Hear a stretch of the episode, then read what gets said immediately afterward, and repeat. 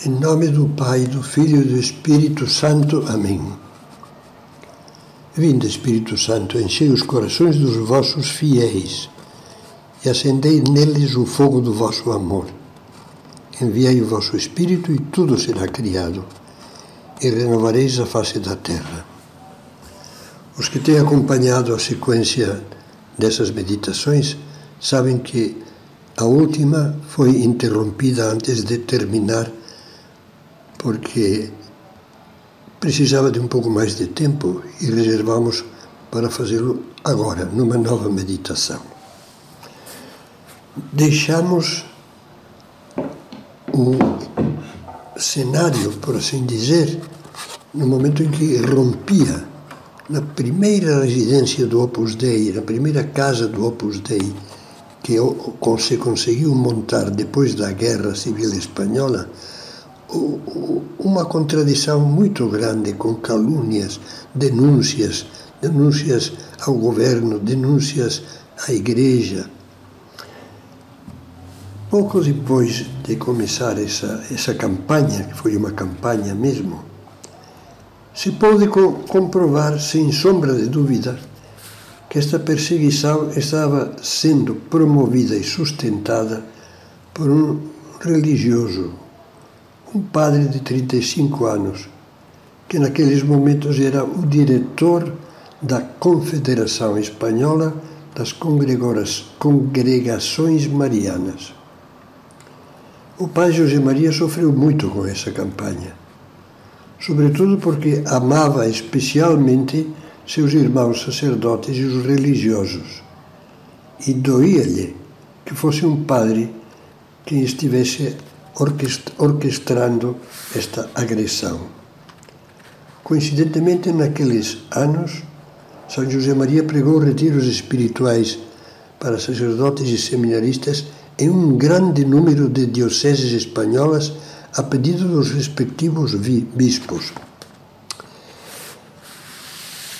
Preocupado, como era lógico, pela campanha negativa, pediu conselho ao seu confessor, que naquela época era um padre jesuíta chamado Valentim Sánchez Ruiz. O confessor aconselhou-lhe a conversar diretamente com o promotor da campanha, diretor da congregação mariana, também jesuíta, de maneira franca e fraterna. Assim o fez. Teve uma entrevista com ele e explicou-lhe com detalhe o trabalho que se fazia na residência de Jenner ao mesmo tempo que lhe sugeria como prova de boa vontade uma espécie de pacto amigável. Comprometer-se-iam ambos a comunicar um ao outro lealmente qualquer crítica pejorativa de que tivessem conhecimento, quer contra o Opus Dei, quer contra as congregações marianas. O diretor concordou. Mas em 14 de novembro de 1940, o padre José Maria encontrou por acaso à porta de um edifício público este padre. Como consta de seus apontamentos íntimos, estendeu-lhe logo a mão, sem rancor, como ele mesmo diz, e com uma caridade e gentileza nada forçadas. Muito prazer em vê-lo, padre, disse-lhe escrivá. Deus o abençoe Lembra-se de que fizemos um meio pacto. Outro, porém, desviou o olhar, alegou pressa, abreviou o diálogo e se despediu imediatamente. No dia seguinte, o padre José Maria escrevia nos seus apontamentos íntimos: Dia 15 de novembro, Madrid. Esta tarde invadiu-me uma alegria interior enorme por essa tribulação e sinto simpatia e até carinho pelo religioso promotor da balbúrdia. Além disso, acho que esse senhor é muito simpático e com certeza pessoa muito boa. Que Deus o abençoe e o faça prosperar.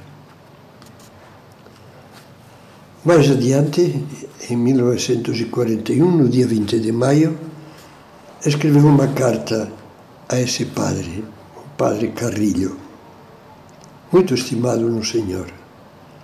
envio-lhe estas linhas cheias de cordialidade e sincero afeto para informá-lo de que atribuem ao Senhor de modo unânime uma campanha de difamação contra este irmão que lhe escreve e contra seus pobres trabalhos sacerdotais aprovados pela Santa Igreja. Asseguram-me por vias muito diversas que o Senhor não desistirá enquanto não vir o Opus Dei destruído. Estou certo de que se fará a luz e de que haveremos de ser muito bons amigos. Eu não sinto pelo Senhor senão uma fraternal simpatia e o esquecimento de tudo que possa perturbar esse afeto. Entretanto, saiba que nunca sairá da nossa boca nem uma palavra contra aqueles que tão assanhadamente nos perseguem. E com a graça de Deus, sempre estaremos dispostos a sofrer cheios de alegria quanto for preciso, por Jesus Cristo e pelo serviço da nossa mãe, a Santa Igreja, pois essa é a nossa vocação. Do seu irmão em Cristo e servidor que beija sua mãe, José Maria Escrivá, presbítero. Desde 1947, São José Maria já residia estavelmente em Roma, onde seria instalada a sede central do Opus Dei. Entre 47 e 50, Opus Dei recebeu todas as aprovações, aprovações pontifícias, com o estímulo e a bênção de Pio XII como Instituto de Direito Pontifício de âmbito universal. Eu penso que, sem ofensa de Deus, São José Maria podia sentir-se liberado de qualquer novo intento de conciliação com aquele religioso e deixar o passado enterrado. As velhas campanhas iam ficando temporariamente, porque depois renasciam como a hidra de sete cabeças para trás.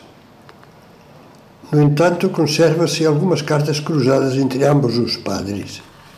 Numa delas, de 3 de junho de 1950, em uma temporada em que esse religioso se encontrava em Londres, lemos as seguintes palavras de Monsenhor Escrivá. Quando regressar a Roma, espero que nos possamos ver com vagar e com frequência. Com sincero afeto, abraça-o e pede-lhe orações para o Opus Dei e para este pecador, seu afetíssimo, afetíssimo indómino no Senhor.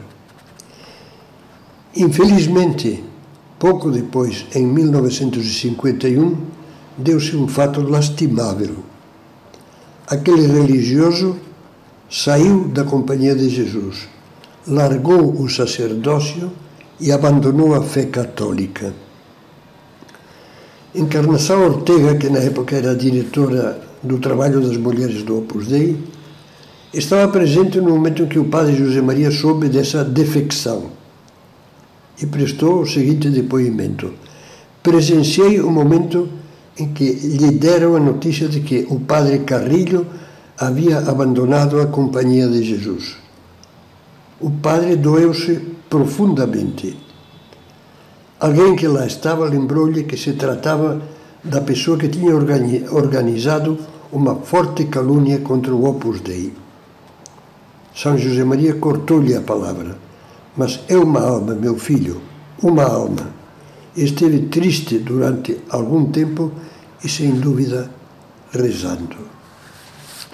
Vale a pena eh, que esse exemplo dos santos nos ajude.